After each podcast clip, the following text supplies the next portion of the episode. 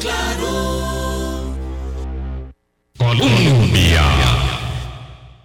Con un país en sintonía son en punto las 8 de la mañana. ¿Qué tal? ¿Cómo están? Muy buenos días.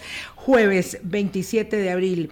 Hoy vamos a conversar con la Contralora General de la República y vamos a poner en perspectiva temas eh, que son fundamentales no solamente de cara a la sostenibilidad de las finanzas públicas, que es un tema recurrente, sino también respecto de el ordenamiento del aparato público y de la mejor prestación de los servicios, que es algo a lo que eh, la Contraloría General de la República permanentemente presta atención respecto de cómo eh, mejoramos la inversión de nuestros recursos y por eso eh, desde hace muchos días teníamos pendiente una conversación con doña con doña Marta Acosta. El calor está está ah, afectándonos y tenemos que procurar ingesta de líquido, mm, hidratarnos en lo que sea posible y también hacer ejercicio en las horas adecuadas, porque la verdad es que eh, aquí y en muchas partes del mundo, Boris, la gente está muy preocupada por, mm. Eh, no es que haya una ola de calor, como se dijo, porque también se habló de que había una ola de calor inusual, y, bueno, hay mucho calor, no hay una circunstancia este, digamos, de alarma o peligrosidad, pero sí hay que tener cuidado. Buenos días, ¿cómo estás? Bien, buenos días, Vilma. Este, creí que estábamos hablando fuera del micrófono, ni siquiera he saludado. ¿Qué es eso? buenos días. Las 8 y 3, perdón. buenos días y a la audiencia. ya nos habían informado que íbamos a pasar el fenómeno del sol cenital parece que ya eso está terminando de suceder, pero aún así, y ahora que hacías la introducción, cómo es necesario tener recursos frescos en las finanzas públicas para atender situaciones como estas del cambio climático, anoche preocupadísimo, esta ola alarmante de criminalidad y violencia no para.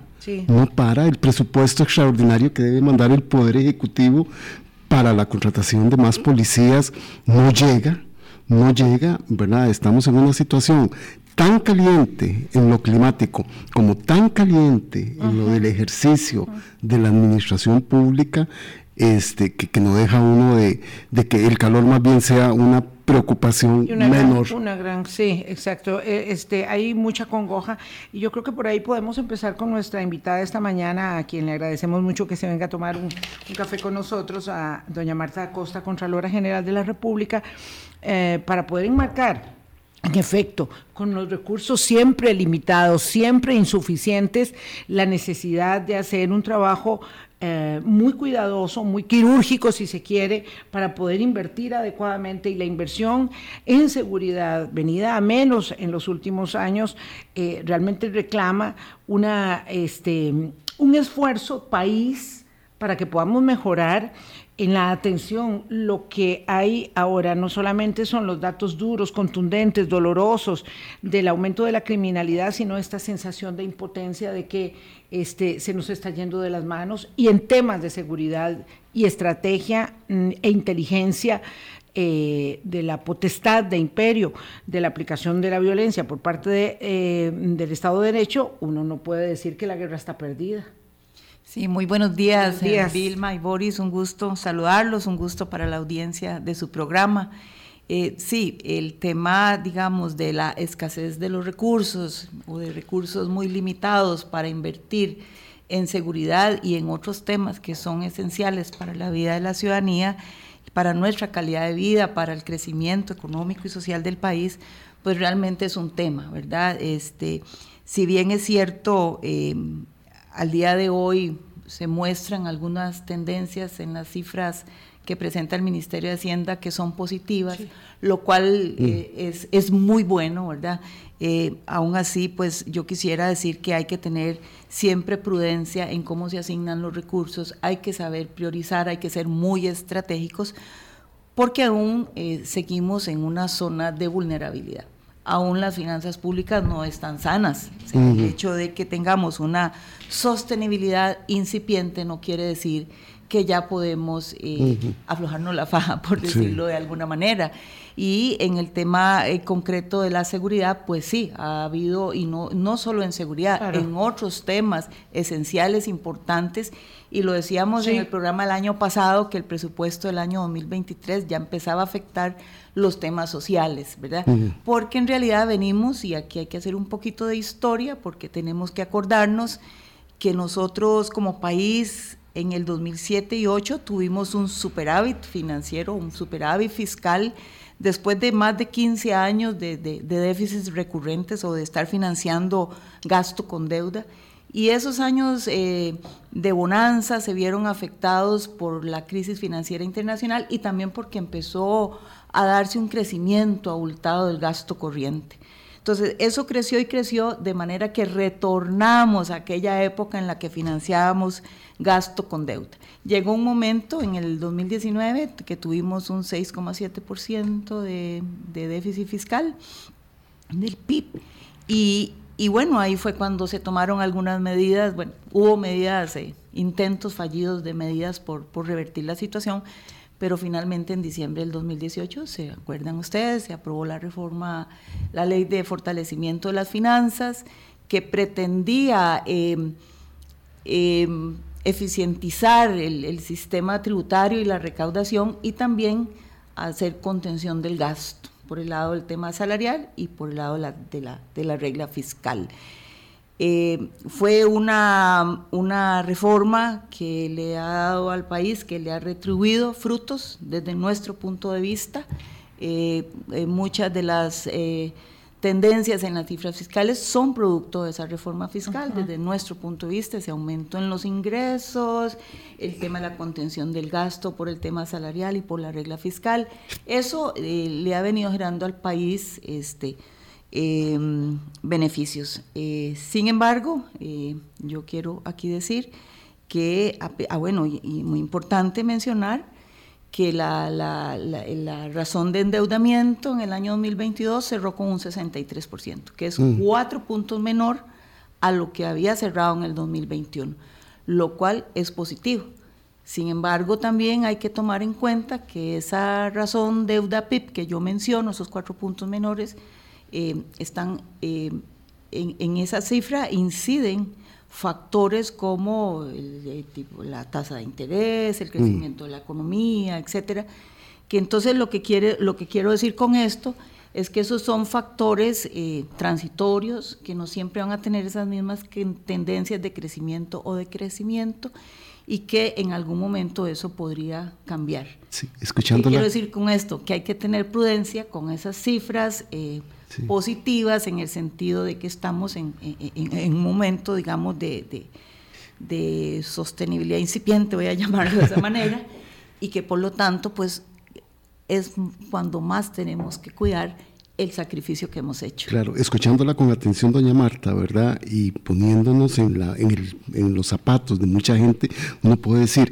sí que bien, hemos tenido un un incipiente saneamiento de las finanzas públicas, como usted muy bien lo enmarca, pero un deterioro en la calidad de los servicios hacia la ciudadanía. Qué equilibrio más complejo, ¿verdad? Porque decir no tenemos plata para atender la ola de criminalidad o atender algunos otros aspectos de la inversión social que se requiere también para combatir la, inseguridad. Este, y por otro lado decimos estamos bien en las finanzas públicas. Claro, Aquí hay que tener, digamos, hacer la diferencia en que la regla fiscal y la ley de las finanzas eh, y sus medidas ha sido un medio para poder darle sostenibilidad a aquella situación tan crítica que teníamos. Si no hubiera sido por esto, el Banco Central había eh, manifestado cuando opinó sobre la ley del proyecto de ley que si no se tomaban medidas como esas, al 2039 el nivel de endeudamiento iba a ser de un 147% del PIB. o sea, imagínese usted, estaríamos mucho peor y la, y la falta de recursos sería mucho peor. Entonces, eh, en ese sentido hay que pensar, bueno, ¿cómo estaríamos si no se hubiera aprobado eh, eh, esa regla que, que algunos han llamado que es una camisa de fuerza, que otros han dicho que es un adefesio, que otros han dicho que es un obstáculo al desarrollo? Y, efectivamente no, no, no ha de ser una regla perfecta, pero ha sido un mecanismo que nos ha permitido dar alguna contención y la ley misma, con sus otras eh, regulaciones, permitió la mayor generación de ingresos. Entonces, sí, eh, hoy estamos en una situación difícil, 2021, 2022 fueron años, e incluso 2023, años que nosotros llamamos de ese crujir de dientes, porque estamos como cuando usted se amarra la faja muy socada, ¿verdad? Este, y pero a sentir. Eso es para que la sostenibilidad empiece, digamos, a, darse. Este, eso es igualito que en la familia, cuando usted está en una situación económica muy difícil, usted tiene que generar más ingresos y disminuir sus gastos y sacrificar, ¿verdad? Si no voy al estadio, no voy a las fiestas o, como comidas más sencillas, etcétera, de manera tal que usted logre una estabilización. Entonces, si, si no hace eso, eh, va a ser peor la situación. Entonces, cuando cuando uno dice, estoy sacrificando becas hoy, y uno dice, bueno, estoy sacrificando una parte, pero si no sacrifico hoy, para mañana el sacrificio va a ser mayor. Es que ahí es donde está el problema, ¿verdad, doña Marta? Porque, vamos, si uno habla del sacrificio en términos de dejar de comer, no sé, camarones o lomito, bueno, ya, pues sí, pues sí, obviamente, pero cuando el sacrificio se traduce en arroz y frijoles, léanse becas, ¿verdad? Léanse red de cuido, léanse, o sea, causas estructurales de la violencia y la delincuencia o las causas coyunturales que son más policías, más uniformes, más condiciones mínimas dignas para los policías para hacer la tarea y no en la situación en la que hemos tocado, eh, nos ha tocado eh, en estos días en los que son los policías los que tienen que eh, salir a la calle para reivindicar eh, cuatro condiciones ínfimas, mínimas para hacer la tarea. Entonces ahí sí es que es muy difícil para las personas y el discurso. Eh, la narrativa contra la regla fiscal entonces tiene mucho peso Además del hecho de que, como dicen que una cosa es verla venir y otra muy distinta, bailar con ella, eh, desde el Ejecutivo también empiezan a sentir eh, el, ácido de la aplicación de esa regla. Esto, ¿cómo um, nuevamente argumentar en favor de que eso es necesario, pero que también es necesario un esfuerzo mayor para definir la calidad del gasto? Es que la regla fiscal aparte de contener eh, gasto, darle sostenibilidad a la regla, es un impulsor de la eficiencia. Es decir, tenemos que aprender a ser más eficientes, a hacer lo mismo, incluso más, con menos, ¿verdad? Con recursos limitados. Entonces, aquí es donde entra en juego cómo planifico y cómo priorizo. ¿Cuáles son las prioridades? ¿Dónde asigno los recursos? ¿Cómo reparto los inquitos como la hormiguita? ¿Verdad? Entonces, ¿cómo, cómo ¿Cómo enfoco? ¿Cuáles son los grandes temas dentro de las instituciones a nivel ya más, eh, digamos, micro? ¿Cómo ahorramos? ¿Cómo hacemos lo mismo con menos recursos? Porque es una situación muy difícil para la institucionalidad también, porque la regla vino a poner topes al crecimiento del gasto y hemos tenido que aprender a sacar los productos, a sacar la tarea con menos recursos, siendo más eficientes. A nivel de macro, pues también hay que definir prioridades. Ahora, desde la ah, expertise eh, de la Contraloría General de la República, eh, ¿dónde creen ustedes que están, digamos, las áreas de mejora que pueden aplicarse? De, la administración activa para poder establecer, digamos, correctivos en, la asignación de esos recursos y, porque el desafío es que tenemos sí o sí que contar con recursos. Cuando hablamos de la seguridad, que es el tema coyuntural que nos ocupa, ya, no dentro de varios años cuando se estabilice toda la situación de las finanzas públicas. Bueno, aquí hay dos cosas, ¿verdad? Este tema eh, hay que verlo a nivel macro, porque la regla fiscal debía ir acompañada de ajustes estructurales, de cambios de fondo, porque la regla no es la solución por ella misma, la regla es solo el mecanismo para contener, ¿verdad? Para contener y para dar estabilidad. Pero si usted no toma medidas de fondo estructurales, si no hace cambios, eh, va a llegar un momento en que nos va a pasar lo que nos está pasando. Ahora seguimos conteniendo, conteniendo, pero no, no somos más eficientes, no hacemos los cambios y entonces... Y el deterioro va a ser mucho mayor. Cuando hablamos de, de, cambios a nivel macro, recuerden ustedes que hablamos de hacienda digital para hacer la tributación más inteligente, hablamos de un sistema nacional de inversiones, hablamos de la ley de empleo público, hablamos de la revisión de los destinos específicos, de las exoneraciones, que más bien ahora se están aprobando más exoneraciones, ¿verdad? Entonces, todo este acompañamiento y toda esta visión estratégica debe estar ahí presente y debemos estar tomando decisiones con vista a ese propósito final de darle sostenibilidad, no porque las finanzas sean un fin en sí mismas, pero son el medio para mm. poderle dar toda la instrumentalización a los policías, toda la instrumentalización a los educadores, etcétera, etcétera, ¿verdad? Pero todo esto no hay que ver la regla ahí con un foquito chiquitito, no, tenemos que poner la luz larga, es que estamos muy acostumbrados a tomar decisiones con luz corta y por intereses particulares o sectoriales y no vemos el país y no vemos las futuras generaciones y todo ese tipo de cosas. Y uno entiende, ¿verdad? Que a veces en el día a día la gente se enreda y empieza con la luz corta, pero no debemos olvidarnos que el país, que, no, que, hay gente, hay personas que aún no han nacido, que van a venir, que van a disfrutar de esta, de esta democracia, de estas conquistas sociales, pero hay que conservarlas, hay que preservarlas, hay que trabajar por ellas. Y si no hacemos eso, este, cada vez vamos a tener menos, menos recursos para gasto social, para oportunidades, para movilización, etcétera. Una de esas reformas y, luz larga que usted indica, doña Marta, fue la ley del empleo público, que es para lo que habíamos concertado hoy la cita. La ley de empleo público ha generado dentro del sector público una enorme distorsión porque no se entiende, porque la gente cree que no va a seguir recibiendo aumentos de salario, este, porque no se ha entendido el componente del salario global, porque no ha habido una explicación clara de parte del Ministerio de Planificación y porque se nos dijo, después de la que entrara en vigencia la ley de empleo público, que iba a iniciarse una mesa de negociaciones que puede echar al traste lo que se aprobó. Y entonces allí la complicación sigue siendo porque el sector público dice, cada vez tenemos menos recursos y ahora también van a afectar nuestro salario para el servicio que tenemos que dar. Sí, bueno, de las negociaciones posteriores a la entrada en vigencia de la ley desconozco, no, no hemos sido parte ni tenemos por qué serlo, no nos corresponde.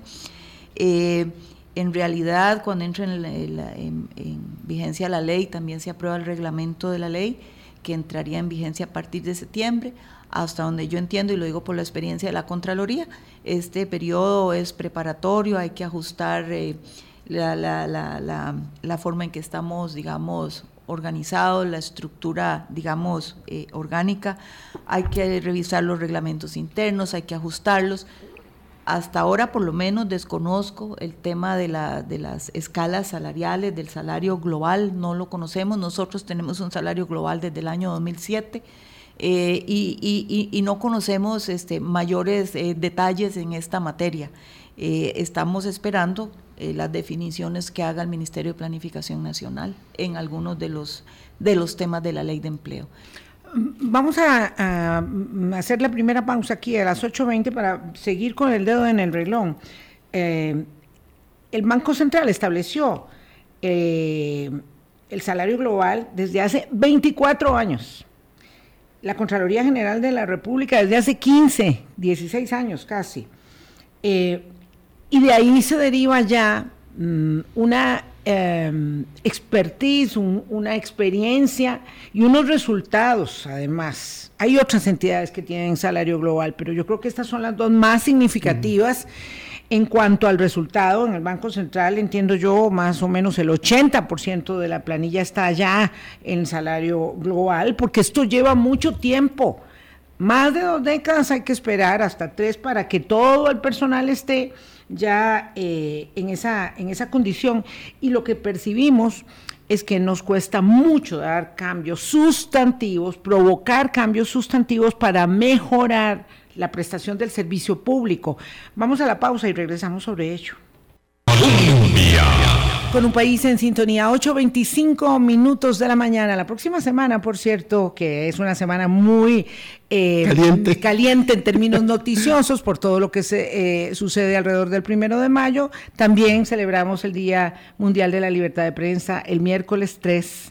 Así que lo tendremos por supuesto, en el eje temático de los abordajes de una semana en la que habrá modificación, cambio de directorio, por supuesto, el mensaje a la nación del primer año de la gestión de Rodrigo Chávez. En fin, va a haber mucha, mucha información interesante para evaluar. Hoy conversamos con la Contralora General de la República, doña Marta Acosta, sobre temas mm, de financiamiento, sí, pero también de ordenamiento, de eficiencia en la mejora de en, la, en la búsqueda de mejorar la prestación de los servicios y estábamos con el tema de empleo público. Ah, en realidad, eh, el Banco Central eh, abrió el camino, que, que, por supuesto siguió la Contraloría y no sé, un par de instituciones más, no fue que vino una, una gran cantidad de esto. El, Banco y el Banco de Costa Rica. Tuvo que ser como a la fuerza, un poco con, con ya con la ley de de empleo público eh, que se diera este tema de la instauración del salario global, pero uno piensa o siente, eh, cree que hay todavía muchísima dispersión y una gran resistencia, una enorme resistencia para algo que es, eh, digamos, del giro habitual en la mayoría de los países del mundo. Eh, respecto de tener leyes de empleo público que ordenen y enmarquen. En, en, este sentido, doña Marta, ¿usted cómo observa nuestro proceso? Más allá de lo reglamentario, ¿verdad? ¿Cómo observa nuestro proceso? La sociedad costarricense parece no termina de entender eh, por qué esto es tan importante y no solamente atiende a una cuestión fiscal. Sí, esto es muy importante porque viene a ordenar precisamente, para usar su palabra, Vilma, todo el sistema o el modelo de empleo público que tenemos en el país, independientemente de que estemos de acuerdo o no con algunos temas de la ley, ¿verdad? Eh, eh, viene, no teníamos nosotros, y esto es algo que la Contraloría a través de sus informes habían, había este, recomendado, que tuviéramos un sistema eh, de empleo público en donde pudiéramos distinguir todos los componentes del potencial humano, del reclutamiento, mm. la vinculación, la capacitación, etcétera, de los funcionarios públicos y bueno, eso quedó este, bastante claro en la ley, con su rectoría, en el MIDEPLAN, etcétera. Este, y también el tema del salario este, global, que es la parte ya remunerativa, es uno de los componentes importantes de, la materia del empleo público. Y aquí eh, explicar, ¿verdad?, que el salario global viene a generar este, algún nivel de equidad en, la, en, la, en, las, en las planillas gubernamentales.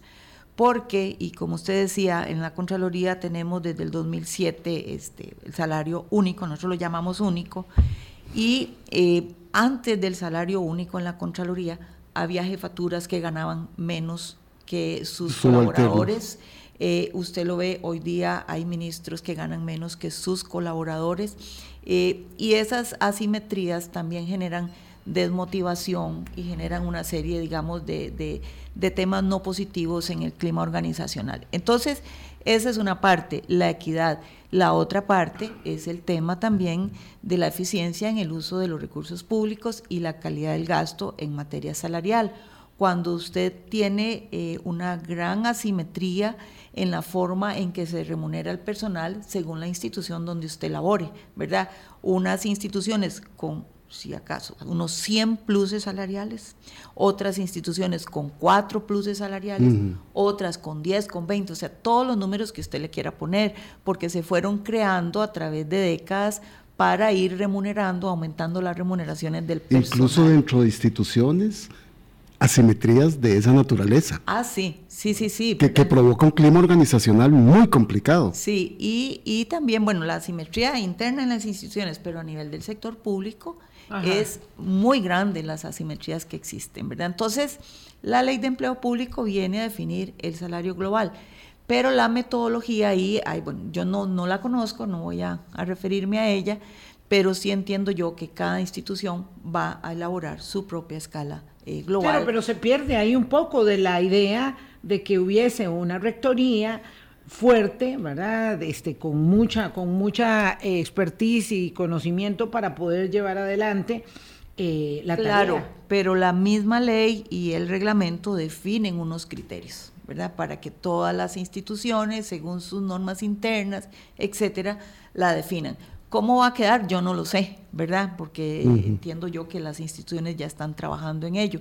Este, hay un plazo para esto y por lo tanto vamos a ver cómo resulta. Pero yo sí creo, Vilma y Boris y las personas que nos escuchan, que este es un paso que da el país importante, que es un paso positivo con todo y todo lo que tiene, porque sí, digamos, toda ley generalmente cuando usted empieza a operarla, se le van encontrando cosas que hay que irle, digamos, solventando. Claro, claro. Entonces, esto es como un paso intermedio en eso que usted dice, eh, Vilma, de otros países donde la escala salarial es global, no importa donde usted trabaje, pero si usted tiene un puesto X, usted gana similar, no importa la institución, ¿verdad? Entonces, yo sí creo que esta ley ha sido un paso importante, intermedio, porque luego podría venir en el futuro un, cambio para ya, digamos, nivelar eh, mejor si es que ahora en esta ocasión no quedara bien. Pero sí, sí hay complicaciones, hay temas de interpretación en este momento, ¿verdad? De algunas cositas que hay que consultar, esperar definiciones, porque ahora viene un proceso como en toda ley, ¿verdad? Cuando se emite una ley, se emite el reglamento, empieza ese proceso de consultas, como cuando la ley de las finanzas, de fortalecimiento, que hubo consultas a la Procuraduría, a la Contraloría, Mideplan, etcétera, y todo se fue, llega un momento en que ya todos entendemos y nos vamos acomodando. Yo pienso que estamos en un proceso similar. Pero en esa misma vía, eh, doña Marta Acosta, y con la eh, expertise de, de la Contraloría, usted dice, este es un paso importante, acaso tal vez un paso intermedio, pero un paso en la dirección correcta, siendo que apenas estamos en el momento, eh, digamos, eh, en el interreno, esto de ir preparando todo para que termine de consolidarse. ¿Es un momento para ya estar de inmediato pensando en las modificaciones o habría que darle, de acuerdo con su criterio técnico, eh, un poco más de espacio para que una modificación necesariamente política se produzca? Bueno, yo diría que antes de hacer cambios a la ley, primero en terreno operemos y veamos qué cosas sí, qué cosas no. ¿verdad? Yo es recuerdan cuando, por ejemplo, el año pasado se quiso detener la entrada en vigencia de la ley de contratación porque el reglamento no estaba listo y porque las instituciones no estaban listas, a mí me parecía totalmente inconveniente. Es lo que siempre hacemos con todo. Porque si usted la dejaba ahí, después pasaba el año y, y no entraba tampoco en vigencia. Entonces era mejor de una vez ya habíamos tenido 18 meses para prepararnos y entonces cómo era que llegado el plazo ya había que extenderla un año más. Entonces yo sí creo que era importante que entrara en vigencia, que operemos la ley y que veamos ahora qué cosas hay, que hay que ajustar, si es que hay que ajustar, ¿verdad? Yo no veo que nadie se ha muerto porque la ley entró en vigencia y vamos todos, ¿verdad? Aprendiendo, haciendo, corrigiendo y eh, capacitándonos y creo que así es como funciona. Yo no he visto una ley que salga perfecta, ¿verdad? Claro, pero nuestra idiosincrasia tiende a eso, ¿verdad? Hacemos un gran barullo, es que esta ley es un mamarracho, es un edefesio, esto no va a servir, esto no va a servir, esto no va a servir, tal vez porque a mí me conviene que, que, no sirva. Que, no sirva, ¿verdad? Pero no nos damos la oportunidad. Entonces, queremos una ley en cualquier rama de la que se trate que sea perfecta, de contratación pública, de empleo público, de fortalecimiento de finanzas, que sea perfecta, porque de lo contrario no queremos hacer nada. Lo que eso refleja es que somos muy resistentes, pero totalmente alérgicos a los cambios. Y no podemos seguir operando en esa, en esa línea, con esa visión, porque lo cierto es que la prestación de los servicios no es buena, la prestación es deficitaria. Y el ciudadano, ¿verdad? Este, se queja permanentemente de esa prestación de servicio. Y ese es como decir eh, el ulterior fin. ese es. el fin. Así es, es nuestro, nuestro Estado social y democrático de derecho, ¿verdad? Donde el Estado presta, brinda los servicios esenciales y no esenciales, ¿verdad? Para, para la ciudadanía. Sí, eh, creo que lo que usted dice es cierto, en nuestra cultura somos bastante resistentes a los cambios. Vea usted cómo costó la, aprobación de la ley de las finanzas, la ley de empleo, eh, y a veces pienso que no hay una conciencia de la necesidad de estos ajustes estructurales, porque la ley de empleo es un ajuste estructural. Y dígame cuál ajuste estructural no duele, aunque sea un poquito, ¿verdad? Porque los cambios son, son de fondo. Por eso se llaman estructurales. Y esos son los que realmente vienen a revertir situaciones, porque cuando usted hace ajustes eh, específicos, particulares, pues eso no necesariamente le va a resolver su problema. Doña Marta, ¿y usted nos compartiría cuál ha sido esa experiencia de la Contraloría en la aplicación del salario único, salario global, un poco para ir eh, teniendo que la gente tenga claridad de qué es lo que ¿A qué es lo que se van a enfrentar? ¿Y, por qué desde el 2007 toman esa decisión eh, en la Contraloría? cuando evidentemente nadie los estaba obligando, tenían ya el espejo de lo que estaba haciendo el Banco Central desde el año 98, que empezaron ellos con el proceso, eh, y, y, cómo se someten voluntariamente hacer eso, porque e, esto ahora sí resulta ser muy relevante. Sí, sí, bueno, fue un proceso muy interesante y esto se origina porque teníamos muchas asimetrías internas. Eh, diferencias salariales de un puesto a otro, de jefes a colaboradores, etcétera, Y además eh, la planilla era cara, ¿verdad? Entonces, ¿cómo darle sostenibilidad a esto? Entonces se pensó en el salario eh, único este, se hicieron todos los cálculos con los economistas de la Contraloría, hicimos comparaciones en nuestra unidad de potencial humano, busco información, estadísticas de otras instituciones, eh, salarios de mercado para ver cómo andábamos, etcétera. claro, para retener a la gente buena. Claro, y entonces se hizo la, la, el modelo de salario único, la metodología se aprobó. Tuvimos, eh, por cierto, dos juicios contenciosos. Eh, fácil no debe haber sido no tampoco. Fue fácil, ¿verdad? de colaboradores que se oponían. Sí, sí, señora. Aunque tal vez no había huelga en la media calle y... no, pero ellos usaron y tenían todo el derecho, las herramientas jurídicas, se fueron a sede judicial y bueno, finalmente la Contraloría este, tiene las sentencias positivas, sentencias a su favor. Eh, y continuamos al día de hoy. Este es un proceso lento, como usted lo, muy bien lo decía, porque la premisa fue todo funcionario de nuevo ingreso va con salario eh, mm. único. Claro, y todos aquellos que estaban ya, pues tienen derechos adquiridos y por ahí... supuesto, porque tampoco teníamos recursos para cambiar la planilla toda. Entonces lo hicimos así. Todo funcionario que ingresa a un puesto gerencial va con salario único.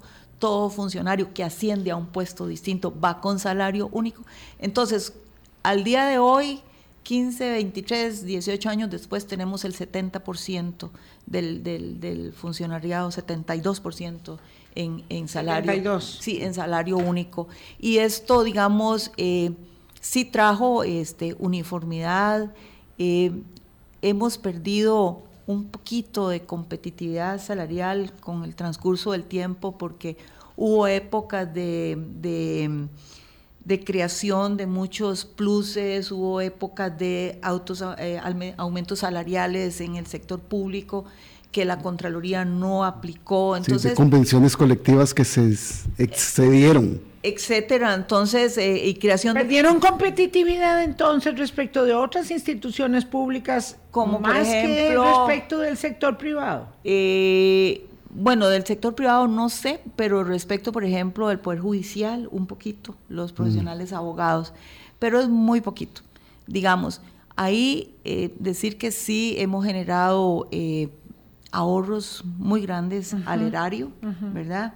Porque es que los pluses se reproducían por sí mismos, ¿verdad? Ustedes Como los hongos. Usted no sé si han visto instituciones cuyo salario, sus pluses representan el 187% del salario base, ¿verdad? Sí, cómo no, sí, sí, sí. Entonces, en nosotros no tenemos nada de eso, digamos, la Contraloría en eso hace un uso muy, muy, muy austero de los recursos públicos, pero nos ha traído muchos beneficios, ¿verdad? En, en Exacto, ha, mejorado en el clima interno? Tenemos un clima organizacional con una nota de 82 Y yo le voy a decir, eso es espectacular. Elevadísimo. Porque no es como la regla, digamos. Esas notas de más de 80 son, son, son sobresalientes.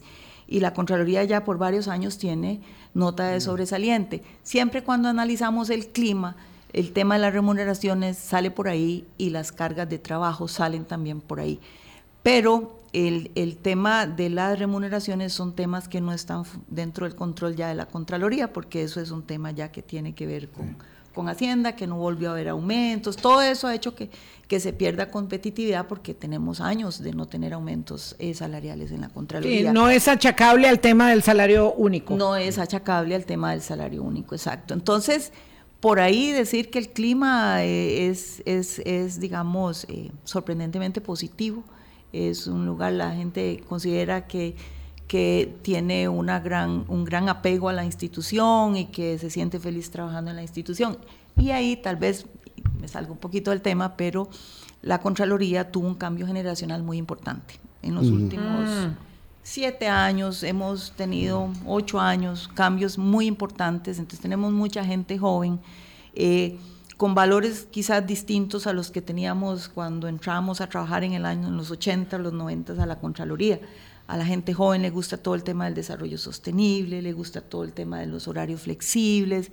Ellos disfrutan una institución donde sienten que cuidamos el ambiente, que, etcétera, y todo eso, tenemos programas especiales para eso y eso ha hecho que en la Contraloría la gente se sienta relativamente feliz. Y entonces este, este, estipulaciones como la flexibilidad del horario se pueden eh, ejecutar desde una institución eh, pública sin que ello implique, bueno, no sé, eh, trastornos por supuesto, la prestación y la eficiencia del servicio. Por supuesto, nosotros tenemos eh, teletrabajo, eh, el 85% de la gente teletrabaja, tenemos horarios flexibles, ingresos a las siete y media, hay gente que entra a las seis y media, horarios distintos y esto, digamos, tenemos regulaciones internas, por supuesto, y vigilamos el tema de la productividad muy de cerca y eso no hemos tenido eh, mayores este, tropiezos, por ningún tropiezo. Más bien la productividad medida en la época de pandemia, eh, más bien aumentó. Doña Marta, doña Marta, porque siempre se dijo desde los inicios de la discusión del empleo público que los resultados duraban 15, 16, 17 años en verse, ¿verdad? Para lograr equilibrar la, el, desequilibrio discúlpeme la, la, la, reiteración entre los salarios mayores y los salarios menores. Fíjense ustedes que nosotros todavía seguimos generando ahorro porque el, Ministerio de Hacienda eh, nos eh, obliga a, presupuestar a capacidad plena bajo la metodología de los pluses. Entonces, todos los años eh, subejecutamos en la partida de remuneraciones porque cuando renuncia gente de pluses o se jubila gente de pluses, contratamos personal de salario único. Entonces, ahí el gasto en remuneraciones disminuye. y ahí ustedes son distintos a los demás. Ahí somos Son distintos a los demás, ahí con el Banco Central y con las otras entidades que tienen el salario. ¿Y cuál ha sido el comportamiento, doña Marta, de las personas que tenían los salarios mayores? ¿Verdad? Porque una de las, de las argumentaciones que hay en el sector público es no voy a volver a tener aumentos salariales, los que tienen los salarios mayores. Mm, bueno, las personas que tenían salarios mayores porque tenían pluses, siguieron con su salario de pluses hasta que se jubilaron o se retiraron por alguna razón de la Contraloría.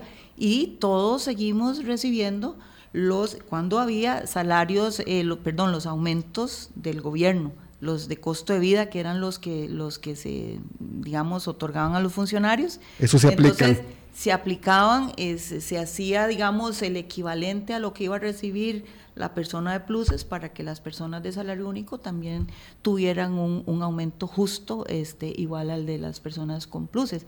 Pero no tenía esa reproducción de, porque es que ustedes saben que el plus... ese crecimiento exponencial que lo lleva a, ser insostenible, claro.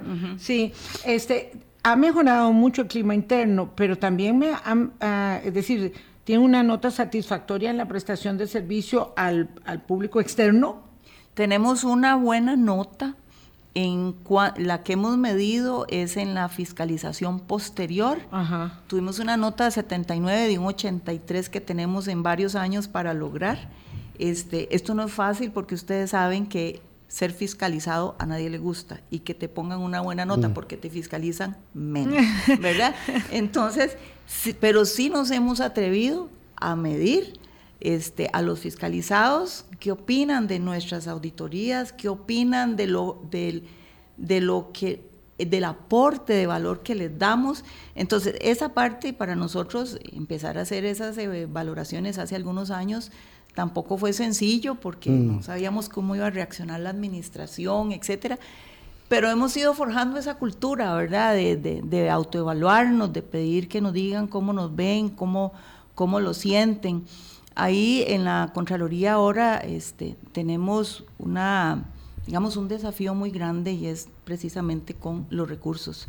Nosotros, eh, el presupuesto nuestro ha decrecido un 15% en términos reales desde que ha venido esta crisis, eh, porque nos hemos venido ajustando a los requerimientos de Hacienda, de la regla, hemos sido austeros, hemos incursionado en tecnología, hemos hecho de todo para seguir haciendo lo mismo, con los mismos recursos, pero tenemos una demanda creciente de servicios a la Contraloría. La Asamblea Legislativa se desborda, ¿verdad? En solicitudes. solicitudes y nosotros, por supuesto, somos el órgano auxiliar de la Asamblea, Asamblea. y nos multiplicamos para poder este, brindar los servicios, pero además han surgido muchos temas en el entorno que hacen que la Contraloría tenga que tener más presencia, ¿verdad? Entonces, ese es un desafío muy grande que y, tenemos. ¿Y cómo hacer de esa presencia una herramienta efectiva y no la posibilidad de, ah,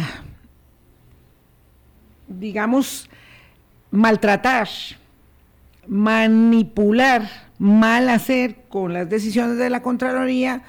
Situaciones como las que atraviesa la Fundación Omar Dengo. Voy a hacer una pausa. La intervención de la no me quiero quedar con esa, con esa este, espinita.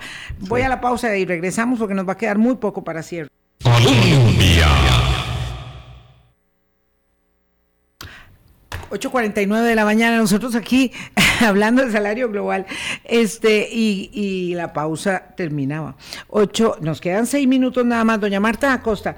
Es que tengo este, este sinsabor enorme que ha sido todo un tema que se ha discutido en estas semanas atrás con eh, la Fundación Omar Dengo y la licitación que en su momento resultó frustrada para el otorgamiento de la red educativa del Bicentenario. Lo cierto es que a partir de ello el Ejecutivo eh, terminó pues haciendo este, este desaguisado, ¿verdad? Este, y la Fundación Omar Dengo, que ha tenido tanta gravitación positiva en, la, en el otorgamiento de herramientas para niñas, niños, adolescentes, en cuanto a la informática educativa, ahora eh, pues por un lado se queda, ya están despidiendo personal, por un lado se queda sin la tarea, pero además es que eso no es lo más importante. Lo más importante es que los niños se quedan sin la posibilidad de acceder a ello.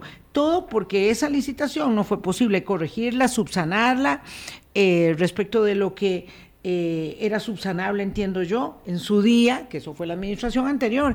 ¿Qué dice a ello la Contraloría, doña Marta? Sí, bueno, una cosa es la fundación, de la cual no tengo dudas de los beneficios que ha generado para la niñez costarricense y los servicios que ha prestado.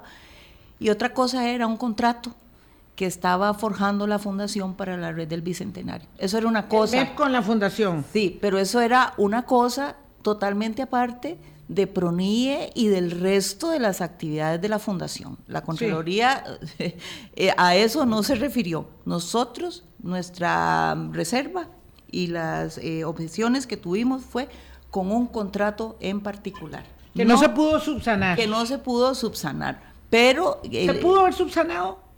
¿Y no se hizo? ¿O? Mm, no, no, se hizo, no se hizo, digamos, no se volvió a presentar a la Contraloría nada. ¿Y se pudo haber hecho? Pudieron haber hecho alguna cosa. Lo cierto es que el resto de las actividades de PRONUIE, todos sus programas y la dotación de computadoras por otras vías que tenía, que venía haciendo la, la fundación, eso no fue objeto, no era el tema de ese contrato.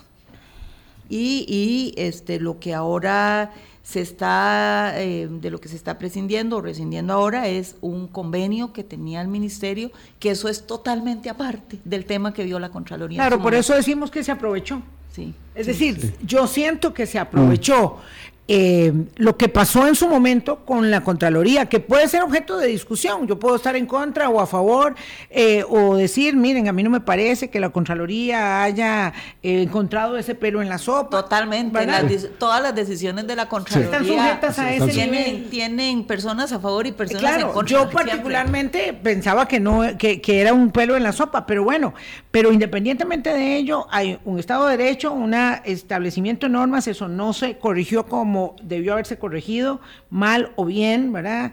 Eh, lo cierto es que ahora eso se aprovecha para otra cosa. Y ahí está muy mal, porque, bueno, primero se dice que la culpa es de la Contraloría, ¿verdad? Y, cuando se argumenta, no, es que fue la Contraloría, entonces ya no hay nada más que argumentar. Bueno, yo vi que no solo la Contraloría, el Estado de la Nación, Flaxo, ¿verdad? Pero sí aclarar que lo nuestro fue un contrato en concreto, no el convenio que tenía la, con el MEP. Eso era totalmente aparte. Ya tanto Flaxo como el Estado de la Nación han dado sus argumentaciones, han aclarado. A, a, mí me surgió una duda de la coyuntura, doña Marta, ¿verdad? Y es la solicitud que le hace el Poder Ejecutivo, el presidente de la República, la Contraloría, de hacer una auditoría por esta intervención que él está solicitando en el Instituto de Acueductos y Alcantarillados. De ser así, como dice el presidente de la República, de persistir una estructura paralela desde el año 2010, ¿cuál ha sido la función contralora de la institución en eso, en eso en particular? Que ninguna. Que ninguna, ¿verdad? En ese tema en concreto nosotros no hemos eh, hecho ninguna auditoría.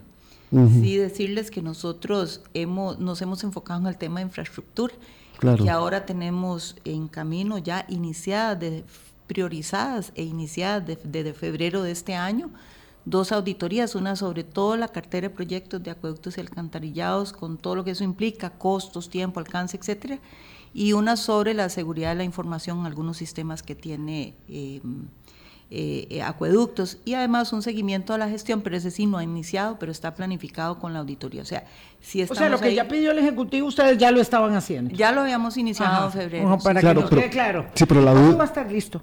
Bueno, eso no, no sé, porque las auditorías yo no les pongo plazo porque eso depende de la complejidad de lo que yo me tope.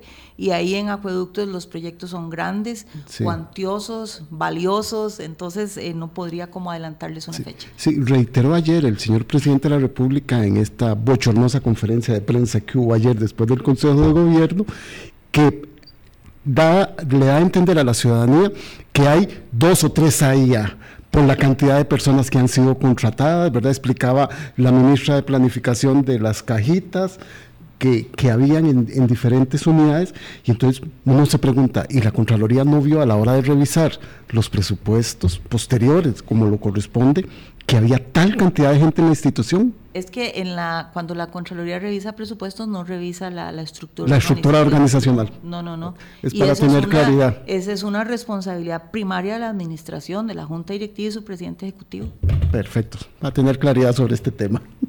Mañana me contaste esto de la bochornosa conferencia. Digo mañana porque tenemos análisis de coyuntura con Gustavo Araya, entonces puedes explicar esto de la bochornosa conferencia de prensa que por supuesto yo no seguí ayer.